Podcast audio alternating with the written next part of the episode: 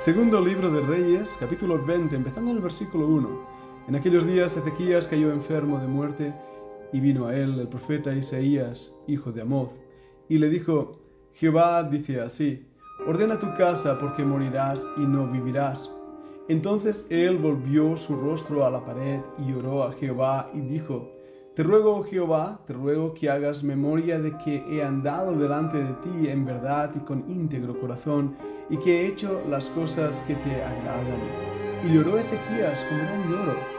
Y antes que Isaías saliese hasta la mitad del patio, vino palabra de Jehová a Isaías diciendo, Vuelve y di a Ezequías, príncipe de mi pueblo, así dice Jehová, el Dios de David tu padre, yo he oído tu oración y he visto tus lágrimas. He aquí que yo te sano. Al tercer día subirás a la casa de Jehová. Y añadiré a tus días quince años, y te libraré a ti y a esta ciudad de mano del rey de Asiria. Y ampararé esta ciudad por amor a mí mismo y por amor a David, mi siervo. Y dijo Isaías, Tomad masa de higos, y tomándola, le pusieron sobre la llaga y sanó. La Fundación Bíblica te invita a participar tanto de esta aula internacional hoy apegados a él, como a sus cursos online en mol.fundacionbiblica.com. También Adoración de Siervos todos los martes a las 7.30 de la tarde España a través de nuestro canal de YouTube para cualquier información escribe a fundacionbiblica.gmail.com. Aprendamos juntos del Maestro. Te esperamos.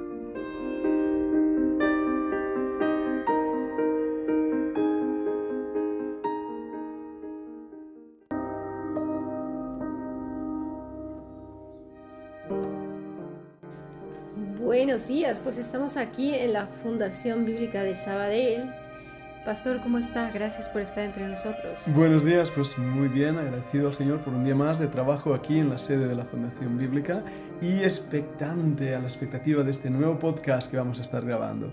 Pues precisamente vamos a tratar el tema de esta semana, ¿no? Que es la oración.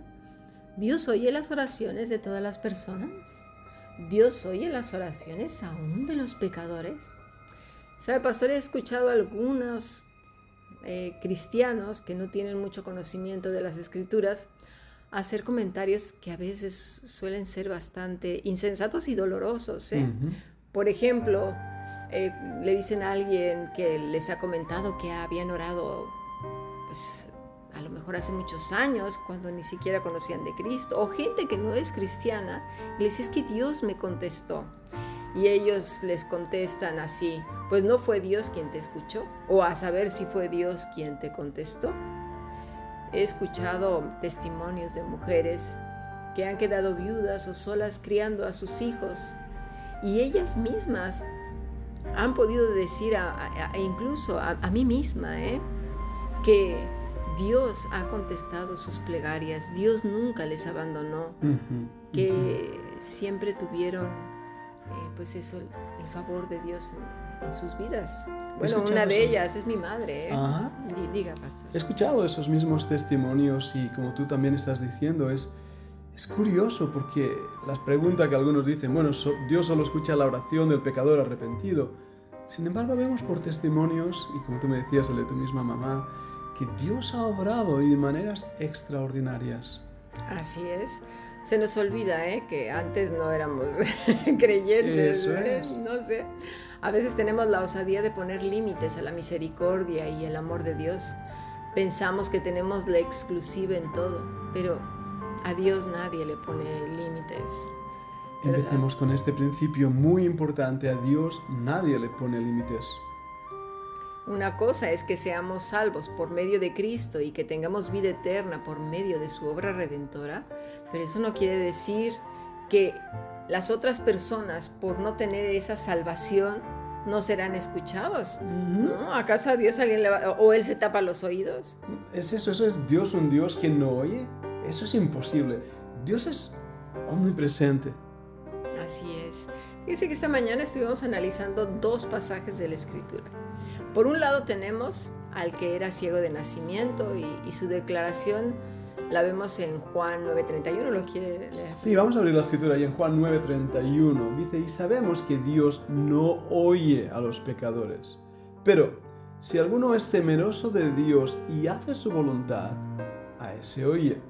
Desde el principio no se ha oído decir que alguno abriese los ojos a uno que nació ciego. Si éste no viniera de Dios, nada podría hacer.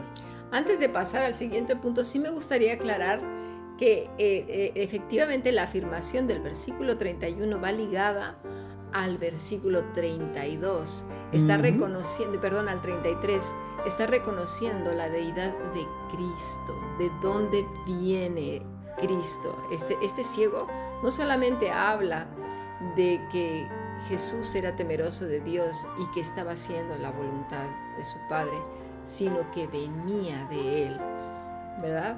Y esa procedencia de Dios hacía que el Señor Jesucristo fuera Dios mismo. Mm. Esa es una declaración de fe extraordinaria que a veces pasamos por alto en este pasaje. Así es.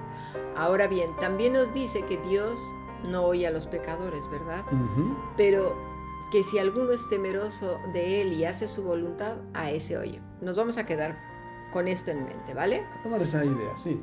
Ahora, por otro lado tenemos a Caín, que curiosamente estaba en la presencia de Dios cuando el Señor le pregunta por su hermano.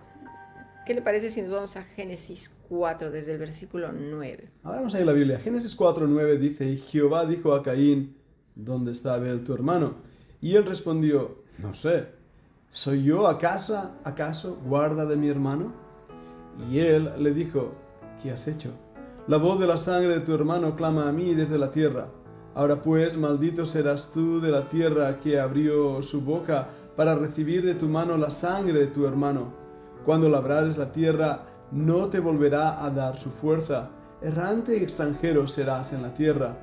Y dijo Caín a Jehová, grande es mi castigo para ser soportado. He aquí, me echas hoy de la tierra, y de tu presencia me esconderé, y seré errante y extranjero en la tierra, y sucederá que cualquiera que me hallare, me matará. Y le respondió Jehová, ciertamente cualquiera que matare a Caín siete veces será castigado. Entonces Jehová puso señal en Caín, para que no lo matase cualquiera que le hallara. Bien, pues tenemos aquí otra situación. Justo Caín tenía poco de haber matado a su hermano, movido por los celos, la envidia, pero el sentimiento subyacente no era otro que eh, una ira o, o enfado en contra de Dios, porque no había visto con agrado una ofrenda que además había sido trabajada en la tierra, que Dios ya había maldecido antes, ¿verdad? La conversación que Dios sostiene con Caín es una conversación que dura bastante. ¿Lo había notado, pastor? Eso es lo que me sorprende en este pasaje, porque cuando lo comparamos hasta ese punto con las otras conversaciones, incluso en la caída que tanto afectó a la humanidad y a cada uno de nosotros, incluso con eso vemos que esta conversación es mucho más larga, más intensa. Eh, Caín está hablando con Dios, teniendo un diálogo. Sí, sí, sí. De hecho, lo vemos eh, que comienza en el versículo 6, o sea, habla mucho con él. Sí. En el versículo 6 eh, al, al 7 dice, entonces Jehová dijo a Caín, ¿por qué te has ensañado y por qué ha decaído tu semblante? Si bien hicieres, no serás enaltecido. Y si no hicieres bien, el pecado está a la puerta. Con todo esto, a ti será su deseo y tú te enseñarás de él. Fíjate en las palabras del Señor, cómo Mm. trata con el problema en el corazón, cómo le advierte. Todos esos detalles que están en ese pasaje tienen que ser leídos con cuidado en la escritura.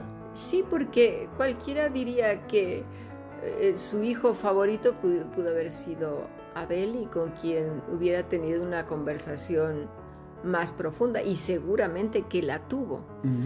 Pero aquí vemos mucha misericordia de. Dios para con el pecador, cómo se, Dios le advierte. Si alguien no lee con cuidado la escritura, pareciera que hubiera contradicciones, pero no las No, hay. Claro que no. Vamos a ver otro ejemplo eh, antes de, yo creo que para poder comprender la oración y todo este tema que estamos viendo, nos enriquece mucho los ejemplos y los ejemplos bíblicos son los mejores. Es ahí donde tenemos que ir. Tenemos que ir a las escrituras y ver los casos de oraciones o cómo el Señor responde o cómo el Señor escucha, no en las ideas de los teólogos, sino lo que dice la escritura. Y vamos a un pasaje en, con el rey Ezequías. El que leímos de Ezequías, ¿no? Eh, voy a introducir un poquito la, la, vida de Ezequías porque fue un buen gobernante. Necesitamos saber primero que fue un buen rey. Eso es. No es un impío, no es un mal hombre, es un buen rey. Un rey que buscaba a Dios. Sí, rompió con las malas prácticas de su padre tan pronto como tuvo libertad para hacerlo. Reparó y limpió el templo, reorganizó los cultos religiosos y celebró una gran Pascua a la cual invitó a las diez tribus del norte. Quitó los lugares altos, que esto ya lo vimos, pastor, ahí en, el, en la clase que tuvimos de adoración de siervos este martes. Si alguien no la ha visto, recomendamos mucho que la vean porque van a entender qué son esos lugares altos, de quién viene ese deseo de, de ir a los lugares altos, ¿verdad? Dice también que Ezequías destruyó los ídolos y aún la serpiente de bronce del tiempo de Moisés por cuanto se la había usado con propósitos idolátricos. Bueno, eso nosotros somos expertos los humanos. Oh, lo creo. También coleccionó proverbios de Salomón no publicados y los registró. En tiempo de Ezequías también este, estaban otros profetas, Oseas, Miqueas y obviamente Isaías. Un tiempo extraordinario bíblicamente y en Proverbios 25.1 que habla de Ezequías nos muestra esto también, ¿verdad? Así que tenemos que ver ese contexto para darnos cuenta que este era un buen rey. Pues sí que lo fue un buen rey, pero a pesar de ello, cae enfermo. Y enfermo de muerte, ¿eh? Gravemente, sí. Hay que ver que a estas alturas no estamos hablando de un rey que era ya anciano era un hombre joven. Sí, unos 36 años aproximadamente. ¿Y qué noticia que recibió el hombre? Bueno, al recibir la noticia, sería bueno notar qué fue lo que él hizo. En el versículo 2 leemos que volvió su rostro a la pared y oró a Jehová y dijo, Te ruego, oh Jehová, te ruego que hagas memoria de que he andado delante de ti en verdad y con íntegro corazón, y que he hecho las cosas que te agradan. Y lloró Ezequías con gran lloro. Bueno, hay algunas cosas que podemos notar de estas tres oraciones, pastor. La primera es que no se nos enseña ningún ejercicio corporal que sea el requerido para hablar con Dios. Eso es propio de las culturas paganas. Mire, le voy a hacer un comentario aquí, que ayer precisamente hablaba con una de nuestras alumnas. Eh, hay veces que se dice, esta persona, eh, porque no inclinó el rostro, porque no oró de esta manera, o porque no puso las manos de esta forma, eh, le da vergüenza que, los demás lo vean, o en los alimentos, ¿no? que se nos enseña a veces que tenemos que inclinar la cabeza, que tenemos que darnos las manos, o que tenemos que poner las manos juntas, y que la oración debe de durar X minutos. Eso no es así. Claro que no, y sin embargo muchos de estos énfasis, incluso cerrar los ojos, poner las manos juntas, cosas que hacemos pequeños porque pensamos que esa es la manera de orar.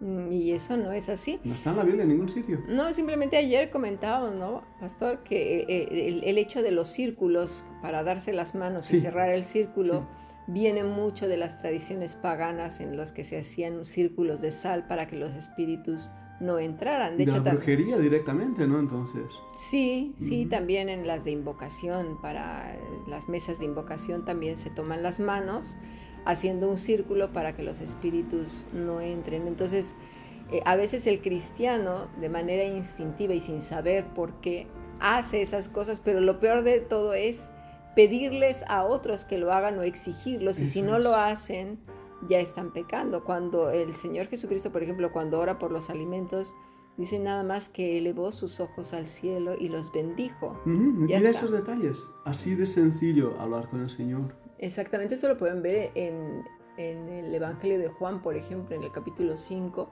Ahí podemos ver a Jesús elevando sus ojos al, cielo y orar por, por los alimentos. Ya está. Bueno, entonces tengamos claro eso, ¿no? Sí, porque así entenderemos mucho más lo que estamos hablando en este podcast sobre la oración. No es un rito, no es un acto religioso, es una conversación con el Dios omnipotente. Definitivamente. Tampoco se nos establece una hora del día para hablar con Dios. Y he escuchado eso también, levántate a las 4 de la mañana. O, o, pasé toda la noche, o tienes que pasar toda la noche orando. Sí. No, tampoco. Porque en el caso de Caín, bueno, de Dios hablando con Caín, no le dice, oye Caín, espérate a las 12 de la noche o a las 4 de la mañana y, ven a hablar conmigo porque te voy a sancionar. Tarjeta amarilla. o tampoco al rey, ¿no? Diciendo, me voy a esperar hasta la noche a ver si Dios me escucha. Nada de esto. Es, es, es, la vida diaria, lo que ya hemos venido hablando en cuanto a la relación con Dios, ¿no? Y, y, otro punto también a observar es que Dios oye a todos. Sí. ¿Verdad? Ahora vamos a pasar a nuestro siguiente podcast, pero es interesante que, que veamos muchos ejemplos para que podamos entender un poco más la gracia y la misericordia de Dios. Qué importante es eso y ejemplos de la escritura. No es algo que estamos diciendo tú yo, no, es algo que vemos en la escritura y debemos, por lo tanto, leerlo y aplicarlo. Así es.